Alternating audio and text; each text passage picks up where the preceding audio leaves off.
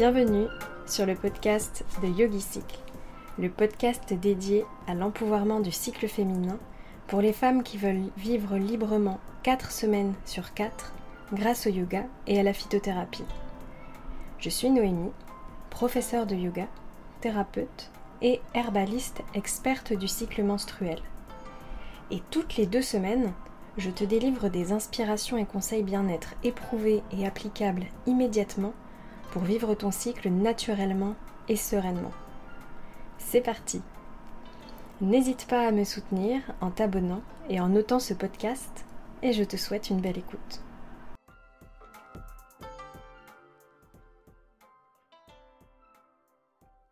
Bienvenue pour ce nouvel épisode. Aujourd'hui, je reçois Lauriana, qui est aromathérapeute. Bonjour Lauriana. Bonjour Naï. Alors, est-ce que Lauriana, tu peux te présenter avec tes mots et nous parler un petit peu de ton parcours? Oui, bien sûr. Déjà, merci de me laisser cet espace euh, sur ton podcast. C'est très chouette. Alors, du coup, euh, du coup, moi, je m'appelle Lauriana, j'ai 29 ans. Et comme tu l'as dit, je suis aromathérapeute et plus précisément, euh, moi je me suis spécialisée dans l'aromathérapie psycho-émotionnelle et énergétique. Euh, donc c'est une approche euh, qui est un peu différente de l'aromathérapie scientifique, mais par contre elle est vraiment indispensable. Les deux sont complètement interconnectés. Donc c'est pas l'une sans l'autre, c'est pas simplement les émotions sans la science derrière derrière tout ça. Euh, et, du coup, comme tu le sais, euh, je partage euh, du contenu sur Instagram pour essayer un peu de sensibiliser justement toutes ces problématiques autour de la santé naturelle. comment est-ce qu'on peut avoir, comment est-ce qu'on peut explorer la santé naturelle en conscience en fait, parce que et comme tu le sais aussi, quand on travaille avec des plantes, euh, il y a tout un tas de problématiques euh, d'éthique, euh, de production, d'humains, voilà, qui rentrent en jeu. Donc, qu'est-ce que je peux dire de plus sur moi? Actuellement, je vis en Ardèche, et puis, et c'est un vrai plaisir d'être entourée de ces arbres. et ça fait vraiment partie, je pense aussi, du processus aujourd'hui en tant que professionnel d'avoir eu ce retour à la nature. Ok. Est-ce que tu peux nous en dire, nous en dire plus pardon, sur l'aromathérapie énergétique et justement ton approche à toi? Alors pas forcément par rapport à l'aromathérapie scientifique, sauf si tu en as besoin pour l'expliquer, mais qu'est-ce qui fait, euh, tu vois, la particularité de cette approche justement? Qu'est-ce qui fait la particularité de cette approche? Oui, effectivement, c'est une approche euh, qui est assez spéciale. Euh, si je devais la décrire, je dirais que c'est un peu comme au lieu d'essayer de connaître euh, d'une personne, par exemple, au lieu d'essayer juste de connaître son prénom et son métier, on essayait aussi de comprendre d'où elle vient, qu'est-ce qu'elle aime dans la vie, etc. En fait, c'est vraiment une approche extrêmement globale autour du végétal, c'est-à-dire pas simplement ce que le végétal peut déclencher dans notre corps physique, mais aussi aller voir un petit peu plus loin. Et tu vois, je parlais pas seulement d'aromathérapie énergétique, mais je parle en fait de psycho-émotionnel et énergétique, c'est encore deux choses différentes qui finalement sont dans une grande catégorie. On peut mettre ça dans l'énergétique effectivement, mais je dis souvent qu'il y a presque trois niveaux en fait de compréhension euh, d'une plante. Pour moi, je travaille avec les huiles essentielles, mais pas que d'ailleurs. Et plus généralement, en fait, on pourrait même dire que c'est vrai que je, dis pas toujours que je suis simplement, simplement entre guillemets, aromathérapeute. Euh, je dis que je travaille avec les plantes médecine en fait, parce qu'effectivement, c'est une approche complètement différente de considérer que déjà que le végétal est conscient, a une âme, a une conscience, euh, et surtout que le végétal peut interagir avec l'être humain. Donc il y a des tas de façons d'interagir avec le végétal, effectivement, et donc j'aime bien parler de ces trois niveaux de conscience du végétal. Le premier, en tout cas, on peut les appliquer aux huiles essentielles. Le premier, ça va être le physique. Donc, qu'est-ce que cette plante peut aller euh, apaiser, soigner, euh, peut-être même provoquer en fait dans mon corps physique. Donc vraiment là on va parler d'aromathérapie scientifique avec davantage bah, les molécules, la biochimie, etc. un petit peu comme tu vois quand on a une, tisane et qu'on dit ah ben ça cette tisane elle est anti-inflammatoire, digestive, etc. Donc vraiment là, on va dire la première approche qu'on a un peu tous et toutes avec les plantes, on sait à peu près si on a ça à la maison, on sait à peu près ce que ça fait. Après le deuxième niveau, j'aime bien parler du coup du psycho-émotionnel. En deuxième niveau, ça va être un petit peu plus poussé, ça va être ok, bon là en l'occurrence je te parle des huiles essentielles parce que ça passe par l'odorat.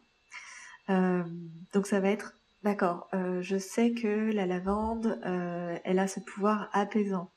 souvent on comprend pas trop bien pourquoi d'ailleurs, mais on a on a tous et toutes un petit peu cette conscience, cette connaissance que oh mais la lavande ça aide à dormir, même si euh, c'est pas forcément l'huile essentielle que je préconiserais forcément pour dormir, mais voilà, la lavande c'est apaisant. Euh, je sais que ah les agrumes peut-être ça va davantage me stimuler, me booster. Euh, ah c'est vrai que euh, euh, l'eau de fleur d'oranger ou le petit grain du coup le néoli, ah c'est c'est voilà c'est si c'est ça c'est apaisant, ça ça régule le, le, cardiaque etc. Donc ça va être tout le potentiel et la puissance euh, donc ça va être principalement à travers l'odorat, des plantes sur notre système émotionnel en fait, et aussi même davantage sur notre mémoire, sur voilà, tous nos systèmes euh, en fait de survie et, de et aussi cette euh, tu vois un peu ce fight or flight euh, du système nerveux finalement le soit j'attaque soit je soit je, je pars.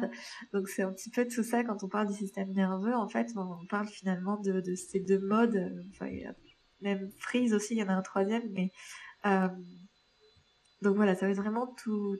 Comment est-ce que, à travers l'odorat, les plantes vont venir appuyer sur des boutons un peu dans notre système euh, émotionnel. Et après, le troisième niveau, là, qui est un, un, petit peu plus, on va dire, euh, un petit peu plus subtil, un petit peu mhm. plus perché, qui va être vraiment, en fait, euh, donc on va parler vraiment d'énergétique, hein, d'aromathérapie énergétique. Et là, ça va être, euh, il faut avoir euh, quelques connaissances ou du moins euh, la compréhension de ce que c'est un champ énergétique, ce qui nous entoure. Et en fait, ça, c'est assez simple à visualiser parce que on a tous et toutes déjà eu l'expérience, par exemple, de rencontrer, je ne sais pas, dans un groupe d'amis, une nouvelle personne et on se dit de suite, elle, je la sens pas. Je sais pas pourquoi, mais je la sens pas. je n'apprécie pas être près de cette personne. En fait, c'est tout simplement que les champs énergétiques, quand ils se côtoient, s'il y a des informations différentes, s'il y a un champ énergétique qui a un taux vibratoire plus élevé que l'autre, etc., il va y avoir une espèce de, de friction et ça va faire un peu des étincelles et il y a un truc de ah je le sens pas. En fait, c'est tu le sens pas et c'est marrant cette expression de parler de l'odorat. Du coup, je ne le sens pas. Euh, mais en fait, cette information, tu la captes pas à travers du coup euh, ton odorat. enfin, tu pourrais. Tu la captes à travers tes champs ton champ énergétique. Et en fait, ça va être ça, euh, l'aromathérapie énergétique, ça va être, bon, c'est très complexe, mais pour simplifier euh, au possible, euh, ça va être quelle information de fréquence porte telle plante, en fait, tout simplement. Donc, quelle, quelle fréquence elle va venir influencer, quel taux vibratoire et quel type de fréquence va venir influencer notre champ vibratoire à nous. Et du coup, qu'est-ce que ça va nous aider à aller euh, explorer? Puisque ça peut aussi, je parlais de mémoire dans le deuxième niveau, mais en fait, là aussi, si on va un petit peu plus loin, on peut aussi, euh, on peut aussi aller explorer finalement cette mémoire inconsciente et qui va être davantage contenue dans nos champs énergétiques, effectivement. Euh, donc voilà, ça c'est vraiment les trois niveaux. c'est très intéressant et très riche et c'est très clair aussi cette, euh, cette description des trois niveaux que tu donnes. C'est, c'est, chouette. Moi, quand j'ai appris l'aromathérapie, il y avait justement cet aspect aromathérapie scientifique, olfactothérapie et aromacologie. Et en fait, ça, c'est de la même manière, c'est des différentes approches des huiles essentielles et en fait j'ai l'impression que finalement elles correspondent au niveau de conscience un peu que tu décris, enfin au niveau de, tu vois, aux, trois approches en fait, aux trois regards. Donc c'est, enfin en tout cas moi ça me fait des connexions euh, mm. intéressantes. J'aime bien parler de ça parce mm. que je trouve qu'en fait ça laisse le choix en fait de ce que tu veux mm. prendre ou pas parce qu'il y a des personnes qui je parle pour euh, ma communauté en tout cas, mais euh, ou pour les personnes avec qui je travaille, il y a des personnes qui n'ont pas forcément, c'est même pas qu'une question de hiérarchie de conscience, c'est des personnes qui n'ont pas particulièrement envie de creuser l'émotionnel ou l'énergétique, qui est peut-être euh, des sphères dans lesquelles ils se sentent pas forcément à l'aise. mais en fait, il y a toujours quelque chose à prendre dans l'aroma, et j'ai envie de dire, ce qui doit travailler, travaillera quoi. Ce sera pas toujours alors c'est chouette de le faire avec de la conscience et de l'intention et de diriger du coup tout ça. Mais en fait on n'est pas obligé. Mais je trouve ça beau d'avoir cette ouverture, de se dire on peut avoir un lien très profond, on peut avoir un contact vraiment beaucoup plus poussé, beaucoup plus euh, intime presque. Hein. Intime, mm. ouais, j'allais dire mm. intime, beaucoup plus intime que euh, avec le règne végétal du coup, que ce qu'on a l'habitude d'avoir au quotidien puisque les plantes, enfin, elles font partie la plupart du temps de notre quotidien, donc euh, on, est là avec nos petites infusions, nos petites essentiels, et c'est super. Mm. Mais euh, je trouve qu'il y a une grande médecine, en tout cas pour moi, il y a une grande médecine euh, dans le fait d'aller se, se relier à, à ce règne végétal qui non seulement partage la même planète que nous, nous permet aussi de respirer et bien d'autres choses, de se soigner, de s'abriter, de se euh, de se, oui, j'ai dit de se soigner, de s'abriter, de se nourrir, voilà. Euh, mais en plus de ça, euh, on fait partie quand même d'un grand tissu vivant et euh, et ce qui est fou, c'est que le végétal a littéralement développé des des stratégies de communication avec l'être humain. Et si on met de la conscience là-dessus, et eh ben c'est magique parce qu'on ouvre tout un tas de possibilités infinies en fait. Il y avait un, ça me fait penser. Euh, alors après, je passerai à la question suivante quand même parce que c'est vrai que sinon on peut y passer des heures. Mais il y avait un super livre de Stefano Mancuso. Il me semble que c'est ça son nom, euh, qui est chercheur sur justement le végétal et il fait même une une comparaison en fait du de notre système nerveux et du système végétal et c'est c'est super intéressant quoi. Stefano Mancuso. C'est le livre où il parle justement des cinq sens. Oui. Ouais, ben je l'ai lu, ouais. L'intelligence des plantes, ouais. Oui, c'est ça, l'intelligence des plantes. Mm. Il est fascinant. Ouais. Trop chouette. Enfin, c'est, ça ouvre les, ça, ça fait, ça pose des autres lunettes sur notre nez pour observer, en fait. Du coup, moi, j'adore ça. Euh, ok, du coup, et intéressant aussi l'idée du fight or flight. Je l'ai déjà évoqué sur le podcast, euh, surtout pour évoquer justement le, le, stress chronique et le lien qu'il peut y avoir euh, avec les hormones et avec le cycle féminin justement, parce que ça, ça a un rôle à jouer et du coup c'est intéressant aussi que tu, tu que tu fasses ce rapprochement, en tout cas que, que tu l'aies évoqué. Euh, du coup, pourquoi est-ce que, euh, rapidement, si tu peux nous dire, pourquoi est-ce que tu as décidé d'accompagner l'humain avec cette approche, toi? Hum, Je pense que c'est parce que je suis assez fascinée par les émotions. Je trouve que c'est une part de l'expérience humaine qui est quand même euh, très très prégnante. C'est quelque chose auquel on ne peut pas échapper. Et la plupart du temps, c'est quand même euh, un objet de friction dans notre quotidien. Euh, et aujourd'hui, je les comprends d'une manière très différente, les émotions. Puisque tu vois, si on parle euh, un petit peu de fréquence vibratoire et de champ énergétique, etc., en fait, les émotions, c'est aussi la clé de, de la, de la co-création finalement avec l'univers. Et donc, sans partir trop trop loin, pour moi, les émotions, c'est juste euh, trop fascinant et absolument passionnant à explorer et à naviguer. Et quand j'ai compris qu'il y avait un potentiel euh, euh, d'exploration avec le végétal en plus, qui était vraiment ma grande passion de base, je me suis dit mais c'est logique, c'est évident. donc moi à la base je me suis formée en aromathérapie scientifique et c'est j'ai eu la chance d'être formée par quelqu'un qui nous a fait une grosse ouverture au psycho-émotionnel. Et c'est pour ça qu'après, moi, j'ai pu euh, me dire, ok, en fait, euh, en fait, j'adore cette partie de, de l'aroma, et, euh, et c'est pour ça qu'après, j'ai creusé, j'ai encore, je me suis encore formée pendant plusieurs mois en, en psycho-émotionnel et énergétique. Donc voilà, c'est vraiment cette fascination des émotions et de voir qu'en fait, il y avait ce potentiel de, soutien, d'expérimentation et de navigation des émotions à travers le végétal en fait. c'est une autre vision. C'est très, c'est très riche et c'est vrai que ça dépasse.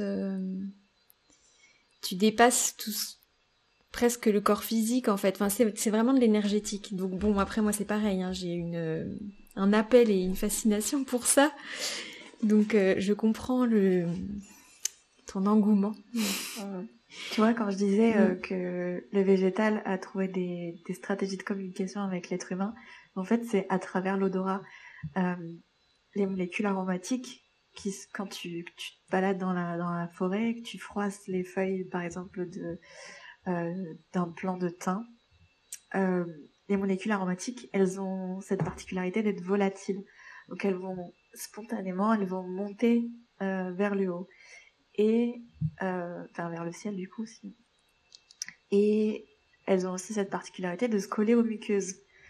Et oh bah quelle quelle coïncidence incroyable que euh, si elles montent vers le haut et qu'elles se collent à des muqueuses, elles se retrouvent à se coller en fait tout simplement dans notre système olfactif et oh, bah, comme c'est incroyable, nous avons littéralement un ordinateur qui calcule des trucs de fou qui s'appelle l'épithélium euh, et qui va se charger de faire le lien entre justement cette molécule aromatique qui est une information, qui est porteuse d'une information, d'une fréquence aussi, euh, et faire le lien et la traduire littéralement dans notre corps physique. Et aller chercher euh, les informations de mémoire, aller chercher les informations dans l'inconscient, aller chercher les informations dans le système nerveux, aller, enfin, aller déclencher euh, des hormones, aller... c'est complètement fou. Moi, je trouve ça complètement fou. Du coup, si on va dans le sujet du, du cycle féminin,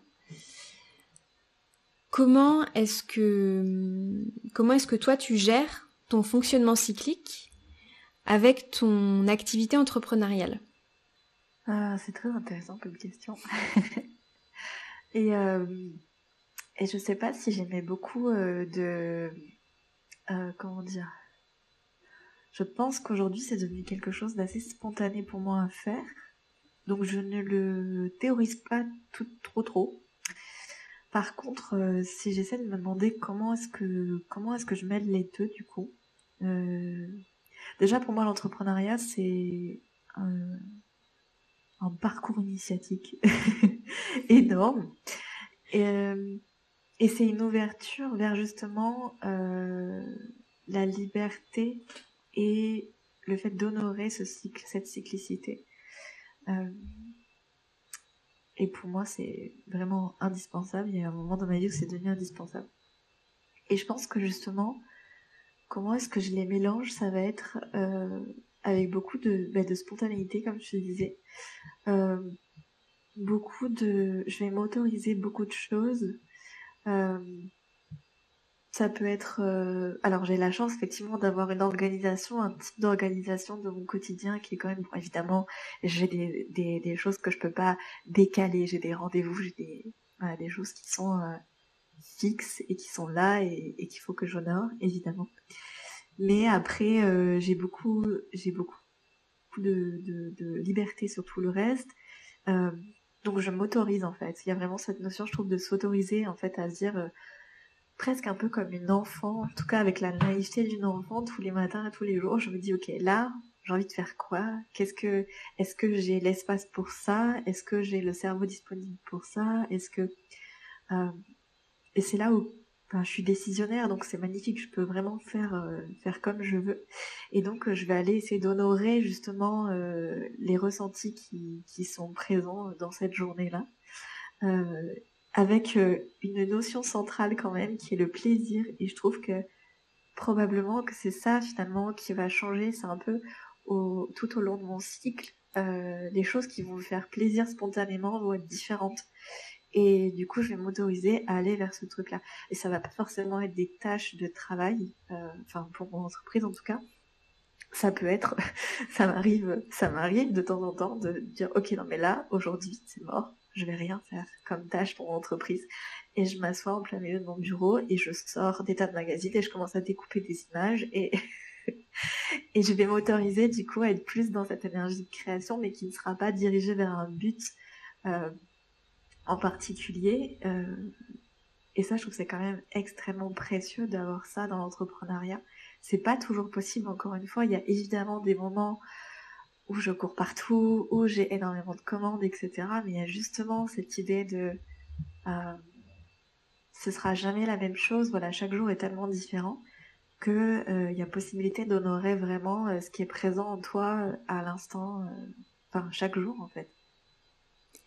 Toi, tu as identifié déjà euh, par rapport à ton cycle justement dans tu vois à quel moment, en tout cas à quelle phase tu as plus tendance, tu, vois, tu parlais par exemple de, ben là, je suis plus dans la création, je suis plus dans euh, l'inspiration, je m'inspire ou je me nourris de, tu vois, euh, je fais plus une tâche créative. Est-ce que tu as remarqué que pendant certaines phases ou certaines, euh, enfin certaines phases du cycle en fait, euh, tu as plus tendance à faire cette tâche-là, alors qu'à une autre phase, et peut-être que ce serait autre chose, tu vois, être plus communicante euh, avec l'extérieur ou tu vois un petit peu?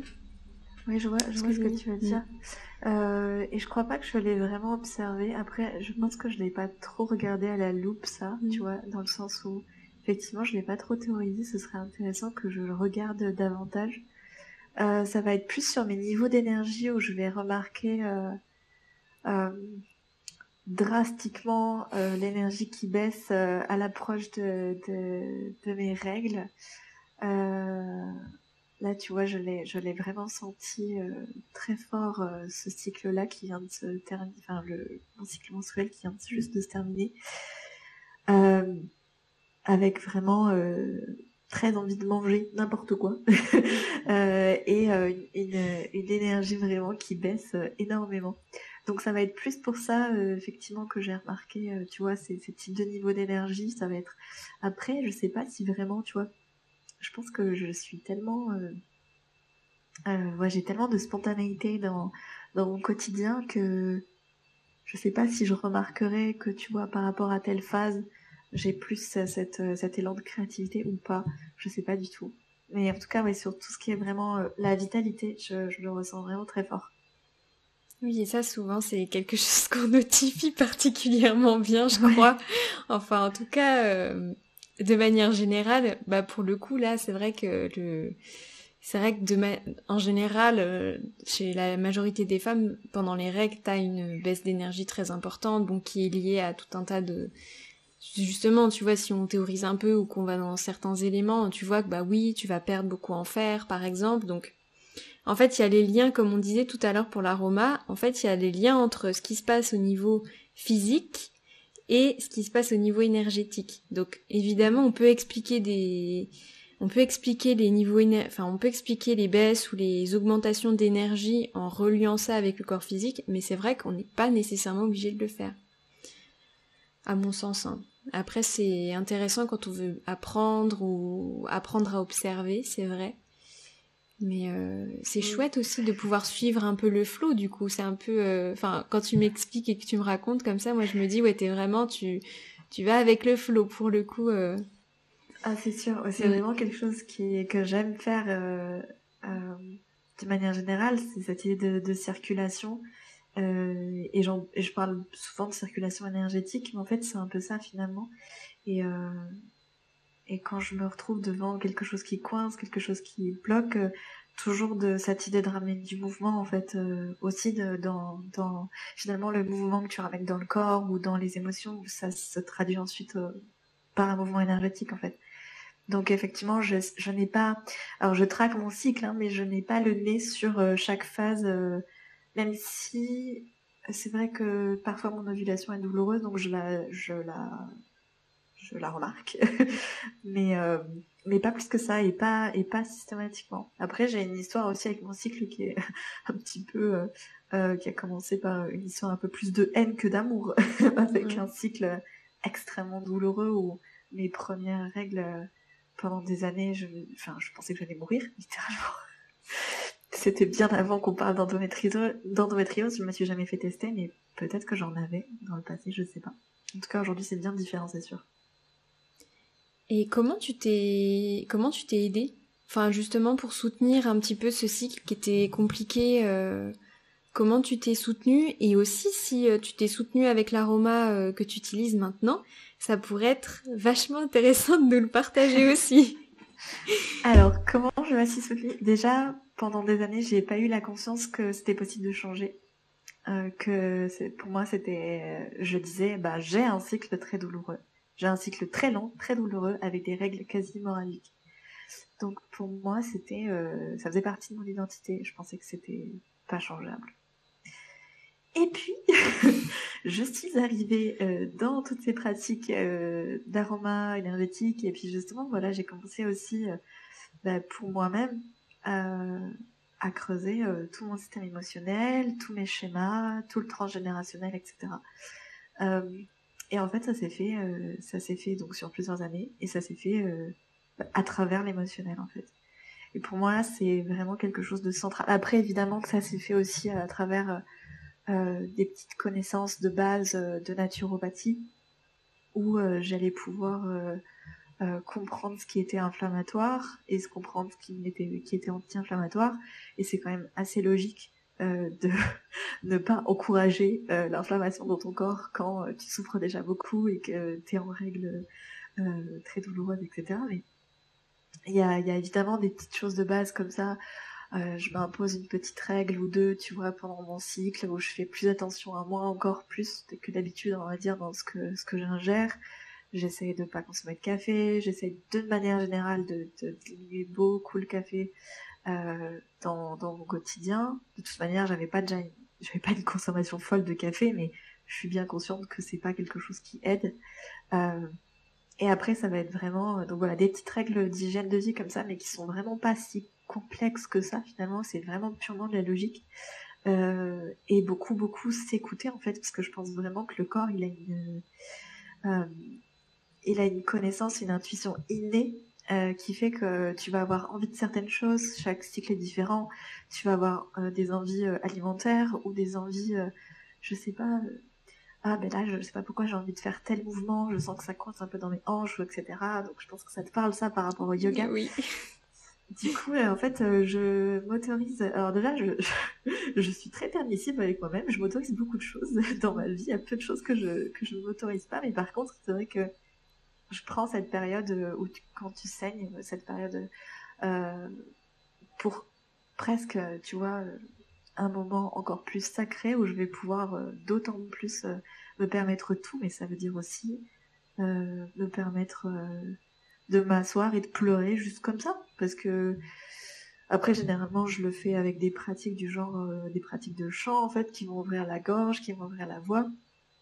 Parce que euh, je pense que vraiment en tout cas c'était mon expérience et vraiment euh, je veux dire mon cycle et la façon dont je le vis a changé mais drastiquement ça va être vraiment l'émotionnel en fait tout ce que tu t'es pas autorisé à, à cracher en fait littéralement à passer par la voix et à à exprimer euh, comme type d'émotion. Tout ce que tu t'es pas autorisé pendant le mois, je pense que ça se stagne aussi euh, dans ton bassin, mais ça s'explique, je pense que tu pourrais nous l'expliquer euh, de toute manière, de manière anatomique en fait, ou nerveuse, c'est très logique ça, c'est pas du tout, je veux dire, le lien entre la gorge et le, et le, et l'utérus, le, bassin, enfin, on, le connaît, il est évident.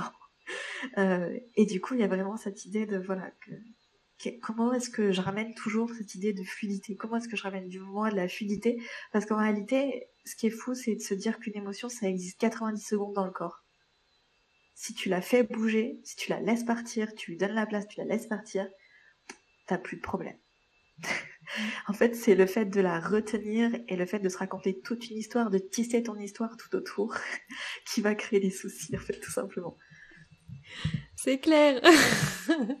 C'est ce que je disais depuis le début. Ouais, bah c'est fou. Bah moi je trouve ça fou. Enfin, on peut retourner le truc dans tous les sens. En fait, moi je, je trouve ça toujours incroyable en fait à, à, quel point tout est là et finalement euh, on s'aide avec euh, quelque quelque chose justement, tu vois, avec le mouvement, le travail du souffle, même les plantes et tout. Mais on est tellement euh, on est tellement bien fait en fait que c'est incroyable. Et c'est vrai que c'est assez fascinant aussi ce lien euh, ce lien bassin et gorge que qu'en effet on peut euh, on peut relier anatomiquement déjà. Mais aussi, euh, en tout cas dans le yoga aussi avec la vision énergétique, bah, notamment des chakras, tu vois, on peut, on relie aussi, il y a une résonance en fait entre tout ce qui se passe au niveau du bassin, donc tout le siège des émotions, et ce qui va être exprimé ou réprimé justement au niveau de la gorge après, donc au niveau de l'expression de soi, comment tu t'exprimes envers toi et aussi envers l'extérieur. Parce que parfois on parle de la communication avec les, avec l'extérieur, avec les autres. Euh, parfois sans se rendre compte en fait que la propre communication avec soi déjà peut être, euh, il peut y avoir des choses à travailler déjà. Ouais, il y a le discours interne aussi complètement, et qui effectivement, euh, ouais, le petit, le petit saboteur interne.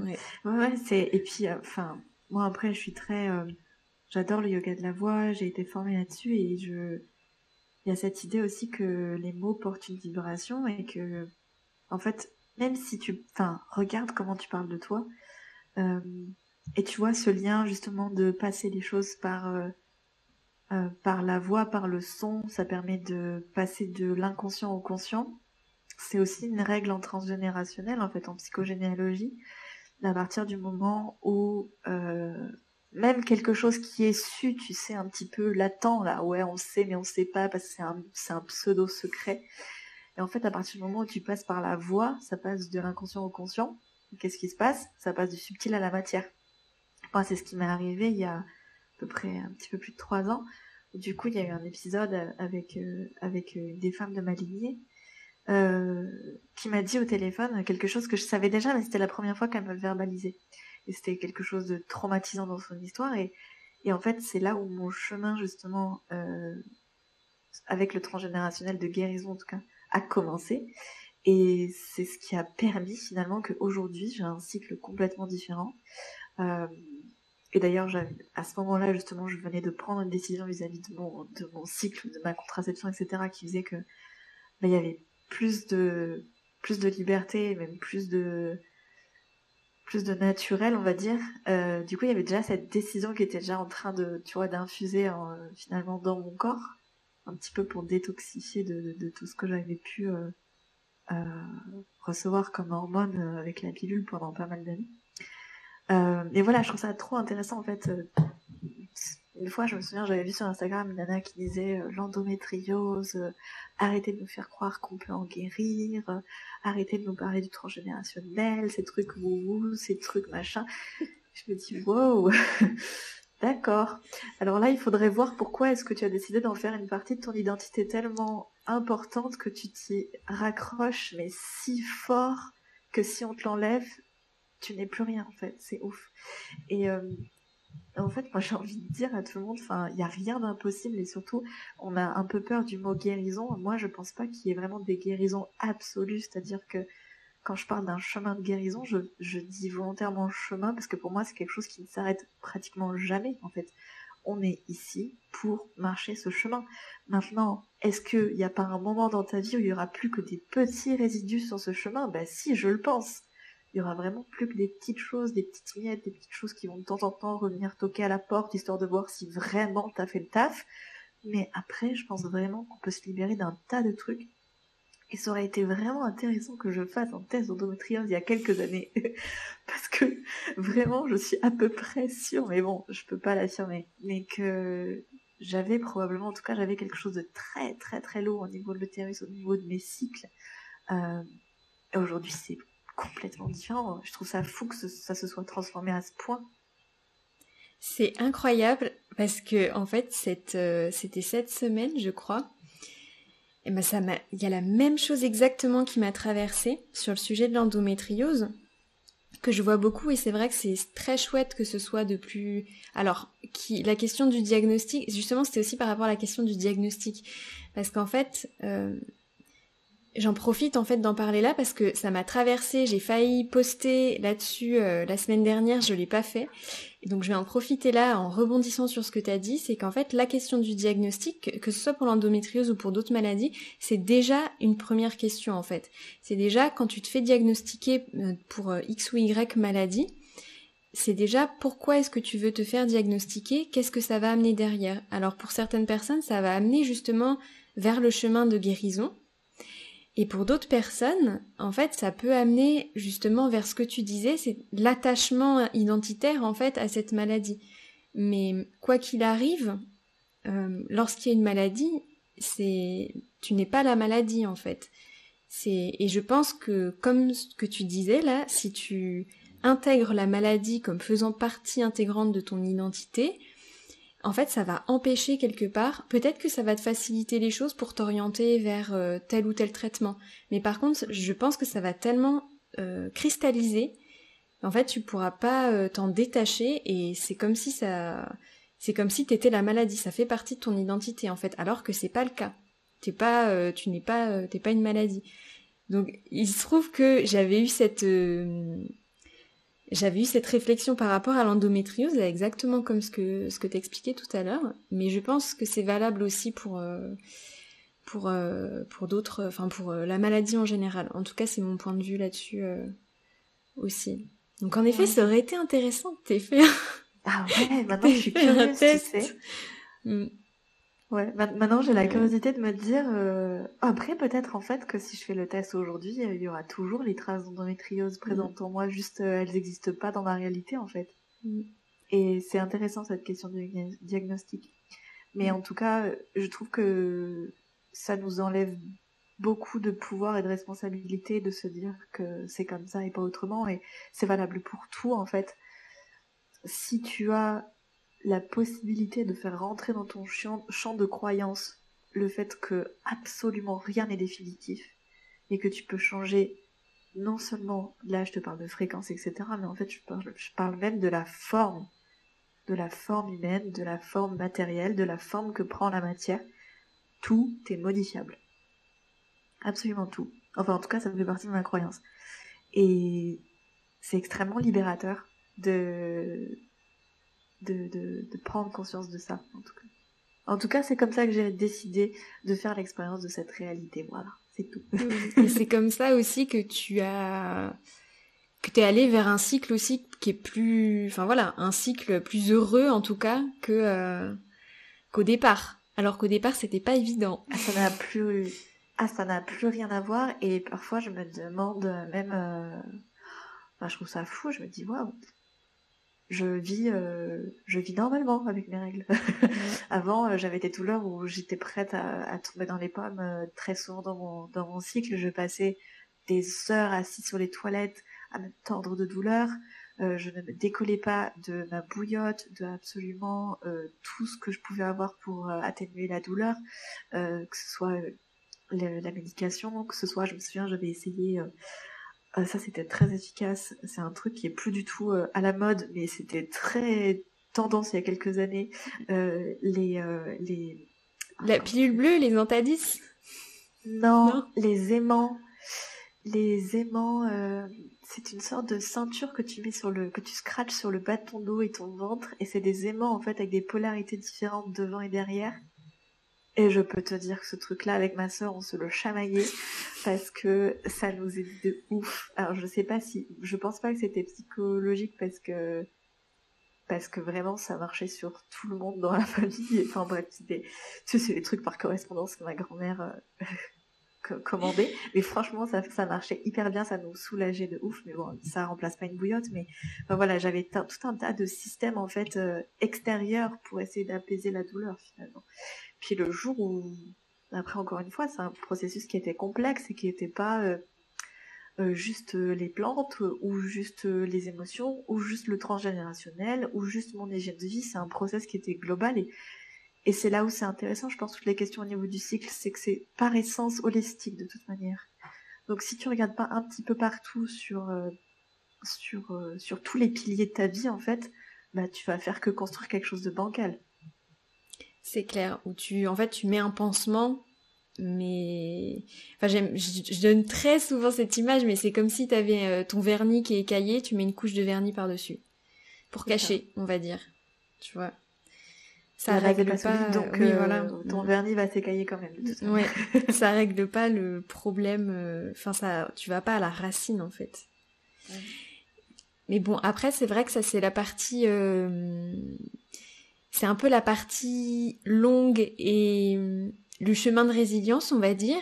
Est-ce que si, si tu avais un conseil, euh, tu sais, un peu quick tips, et plutôt du coup avec ton approche, tu vois, avec l'aroma euh, à donner aux femmes qui écoutent, est-ce que tu as un truc, tu vois, euh, la, première chose qui te vient si tu avais juste un quick tips en aroma à donner? Ouais, complètement.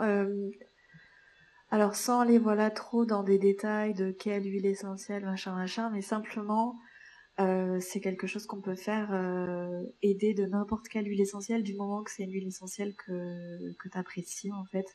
Là ça va être la seule, on va dire, euh, la seule règle que je vais donner. Il faut juste que tu aimes l'odeur.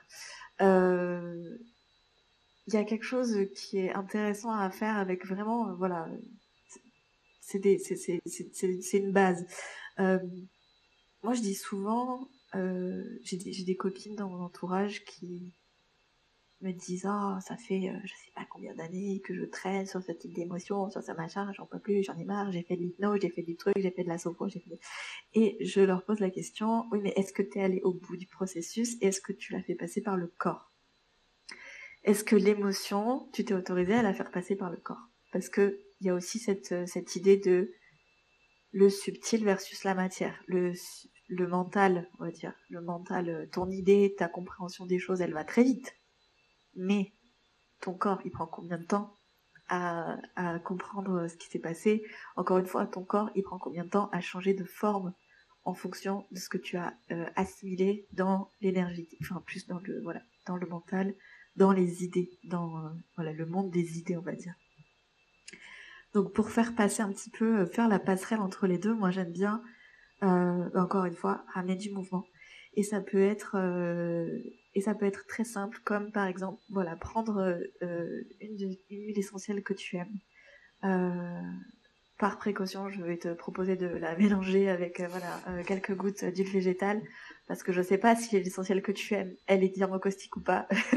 Mais voilà, tu te fais un petit un petit mélange vraiment tout simple avec euh, quelques gouttes de cette huile essentielle, quelques gouttes d'huile végétale et ça te fait une base en fait pour travailler en olfacto où tu vas pouvoir par exemple faire une onction sur la paume des mains, sur les poignets, peut-être commencer à te masser la plante des pieds aussi, comme ça ça va aussi aller travailler sur ton système de racines énergétiques, etc. Tu peux peut-être te masser aussi le ventre, peu importe. Tu fais en sorte de t'entourer de cette odeur, en fait, et de commencer à contacter finalement euh, la plante. Euh, pour t'asseoir un peu avec elle, tu prends le temps de bien respirer avec elle, parce qu'encore une fois, le système olfactif, c'est la voix du divin, en fait. Donc c'est vraiment important que tu prennes le temps de respirer avec ton huile essentielle. Et tu vas commencer à essayer de, de ramener du mouvement euh, dans euh, une émotion ou une situation, peu importe, mais en tout cas quelque chose qui a été déclencheur d'une émotion, peut-être une émotion sur laquelle tu es resté keblo depuis super longtemps, euh, essayer de faire passer par le corps. Alors ça peut être simplement faire du shaking, tu vois, ça peut être sautiller sur place, ça peut être, ça peut être vraiment secouer les membres, euh, commencer à, à, à sauter, euh, à te défouler dans tous les sens. Ça peut être euh, mettre de la musique et faire de la danse libre, euh, vraiment sans idée de performance, sans idée de il faut que ce soit joli parce que ça ne sera pas joli. désolé de, c'est un scoop, mais ça ne sera pas joli, ce ne sera pas confortable, ce ne sera pas, ce sera forcément inconfortable, mais c'est ça qui est beau en fait. donc ça peut être voilà du shaking, de la danse libre, ça peut être aussi euh, un mouvement qui n'a pas de sens, euh, un mouvement au sol, tu vois, un peu comme euh, des fois dans les pratiques de yoga où tu laisses vraiment place à l'intuition, au mouvement intuitif. ça peut être te mettre à, grogner, à, à crier, à chanter. Ça peut être vraiment essayer aussi de le faire passer par la voix. et souvent, tu vois, je te parlais de de cette amie qui, à qui je disais est-ce que tu l'as fait passer par le corps? Juste, est-ce que tu t'es autorisé à te mettre en colère, à, à juste, juste te mettre en colère ou juste, euh, je ne sais pas moi, rire pour rien du tout ou juste, euh, juste parler? Tu peux parler, mais parle toute seule. Souvent, je parle toute seule. Les gens me disent mais t'es bizarre, même tu parles. T'étais en train de parler toute seule? Oui, j'étais en train de parler toute seule. J'étais en train de faire la narration de ma vie et de ce que je pense, de mes pensées à l'extérieur, en fait. et juste toutes ces pratiques, pour moi, elles font, voilà, elles font bouger les choses, elles mettent du mouvement et elles permettent, tu laisses l'espace en fait, tu laisses l'espace à ton émotion et c'est hyper puissant.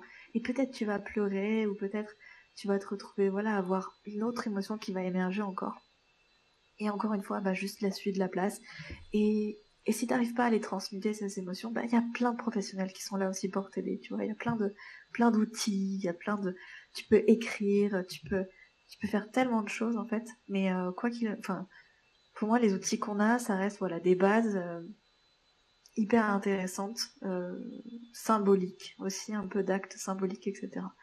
Mais voilà, va jusqu'au bout, fais passer par le corps, n'importe quelle manière, et aide-toi du coup d'huile essentielle qui va t'aider en fait à te mettre dans un dans un état où tu vas vraiment te sentir bien, te sentir en sécurité, et puis te sentir, j'espère en tout cas un jour que chaque personne pourra euh, avoir ce lien avec le végétal où on se rend compte qu'on est soutenu à chaque instant en fait, parce que le végétal est partout autour de nous et on est vraiment soutenu comme un peu comme ce système racinaire où toutes les plantes elles vont communiquer et s'envoyer des nutriments.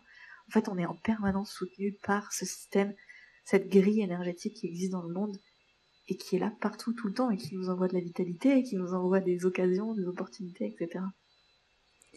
Donc c'est un peu l'huile essentielle doudou. C'est ça. Mm.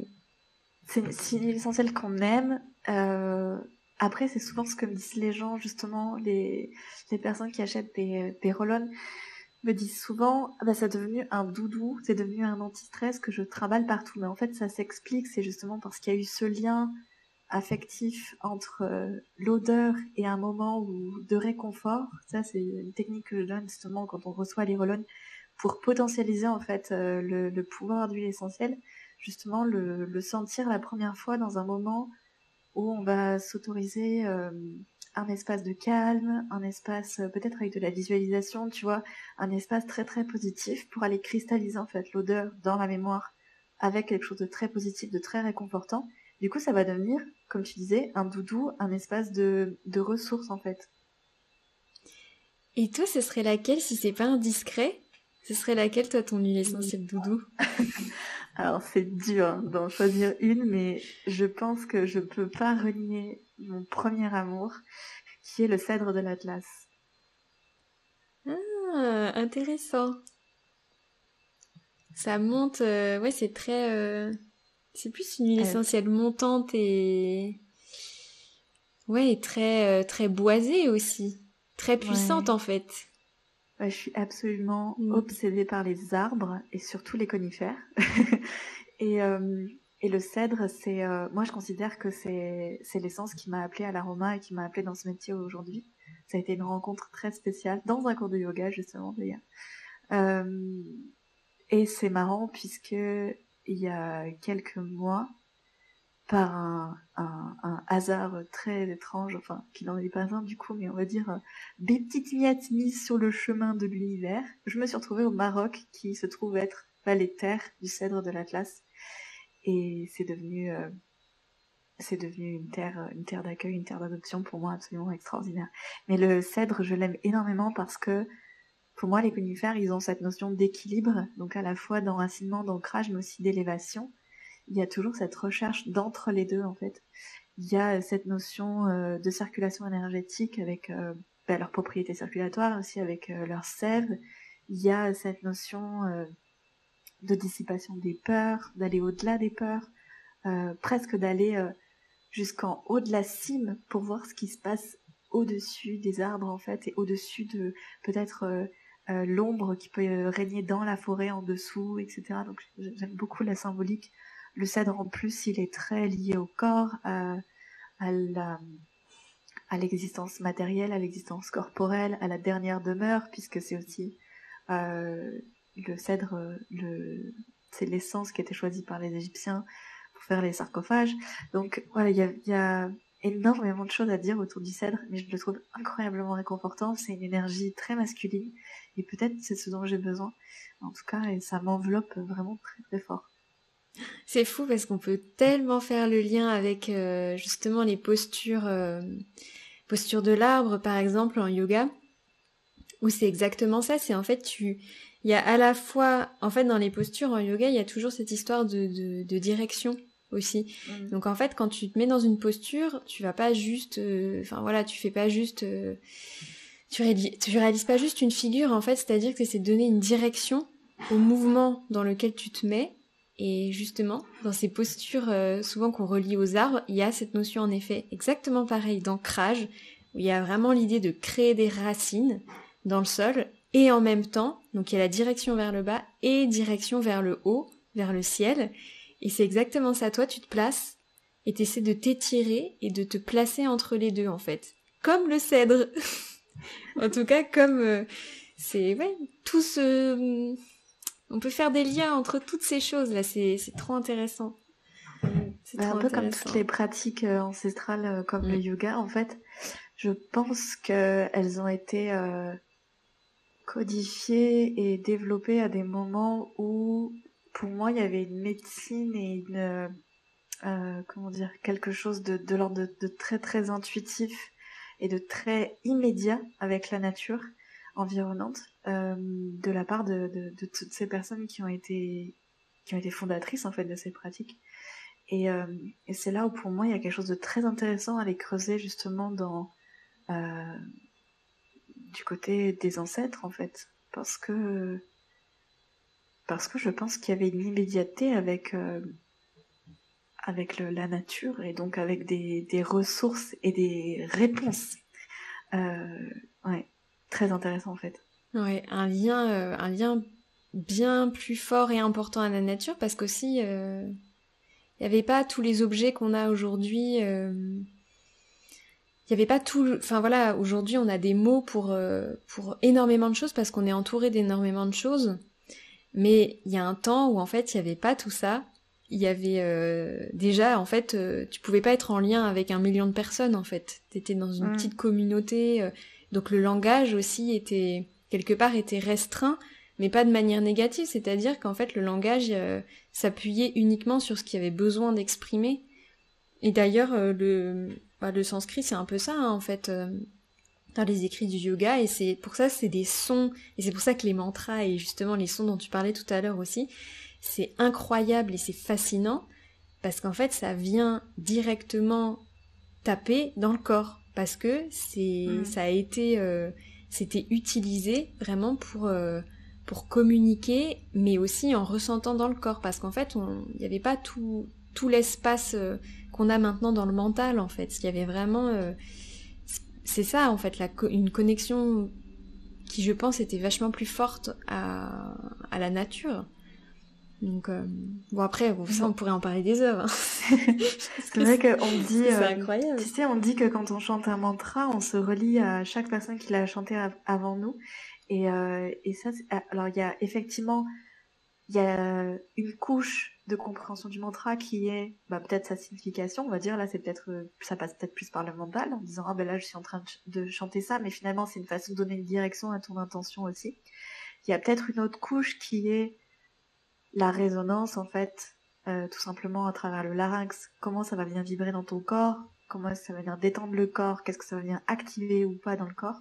Et il y a aussi une autre couche qui pour moi est bah, peut-être qu'on vient de faire les trois, les trois étapes que j'ai décrites au début aussi.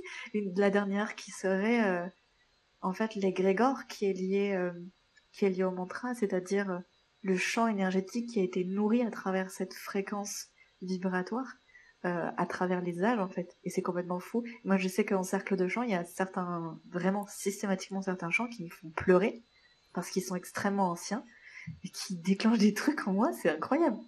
Et tu sais pas forcément ce que c'est, mais en fait, il se passe un truc et c'est même pas la. Enfin, après, c'est mon point de vue, mais parce que, alors, ça m'est arrivé aussi, euh, justement, formation du yoga du son et tout. Tu sors, t'es dégoulinant, dégoulinant de larmes, parce qu'en fait, il y a comme un nettoyage, il y a, il y a comme un nettoyage quelque part, et parfois, ça vient juste toucher quelque chose, et je pense que c'est même pas forcément utile de de vraiment aller trifouiller et voir exactement ce que c'est parce qu'en fait là c'est justement le mental qui essaie de rationaliser quelque chose qui en fait est peut-être purement juste euh, énergétique ou émotionnel. Et c'est juste que hop il s'est passé un truc il y a un nettoyage et ça revient à ce que tu disais tout à l'heure c'est juste bon bah je laisse faire en fait je laisse faire le process et euh, en fait ça se nettoie tout seul quoi. Mm. Et puis voilà mais ça c'est sûr bon c'est pareil hein. je te dis on pourrait en parler des heures mais C'est ouais, c'est c'est incroyable le pouvoir des des mantras, des de certains sons. Enfin bref, revenons-en à nos boutons pour terminer quand même. Euh, du coup, on avait eu ton meilleur tips euh, qui était super aidant, super intéressant. Et où est-ce que donc on va bientôt terminer, mais je voulais quand même que tu nous dises où est-ce qu'on peut te rencontrer et découvrir ton travail. Oui, alors euh, ben euh, la plateforme euh, la plus facile pour rester en contact avec moi et celle sur laquelle je suis plus active, c'est Instagram, où je vais créer du contenu très régulièrement. Alors je parle pas que des plantes, je parle de manière générale bah, de la médecine végétale, mais un petit peu aussi bah, des émotions ou de tout ce qu'on peut explorer un petit peu dans avec des gros guillemets euh, toute cette euh, sphère de la spiritualité, même si bon aujourd'hui elle a ses, assez ces petits problèmes également. Hein. Disons que j'essaye d'être un petit îlot de, conscience euh, là-dedans. après, il y a aussi mon site internet, mais je donnerai toutes les infos que tu puisses les mettre dans la description. Évidemment, j'ai aussi donc j'ai un e-commerce.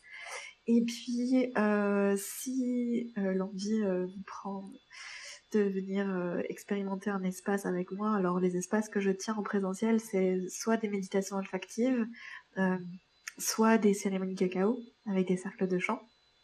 Ça, ça va se passer entre l'Ardèche et l'Hérault le plus souvent. Des fois, je suis un peu dans le Gard aussi. Euh, et de toute façon, ça, on peut avoir les infos sur mon Instagram et aussi grâce à la newsletter, évidemment.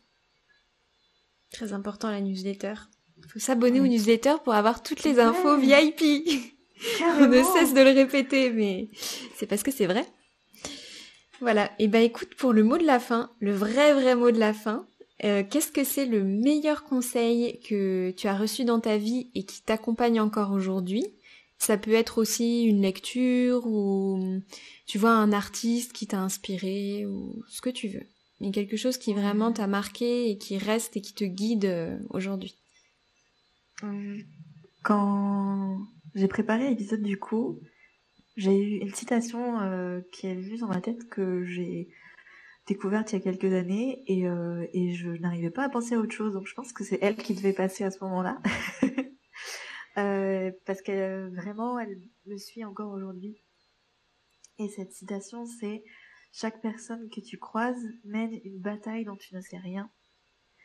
Et j'aime bien me rappeler ça pour me rappeler que la plupart du temps, quand on a des, tu sais, des, petites frictions, des tensions, des choses qu'on veut pas lâcher, des choses qu'on veut pas laisser partir, c'est souvent en rapport avec les autres, les autres, les autres, les autres, nos obsèques, les autres. Et euh, j'aime bien me rappeler que justement, peut-être cette personne dans son monde, dans son monde intérieur, dans son univers intérieur, ben il y a tout un tas d'éléments dont j'ai, non seulement je ne sais rien, je ne sais même pas que je ne le sais pas, mais en plus de ça, euh, peut-être que je l'ai pas expérimenté moi-même, et même si je l'ai expérimenté moi-même, ben j'aurais un prisme très différent parce que je joue avec des cartes différentes dans la vie.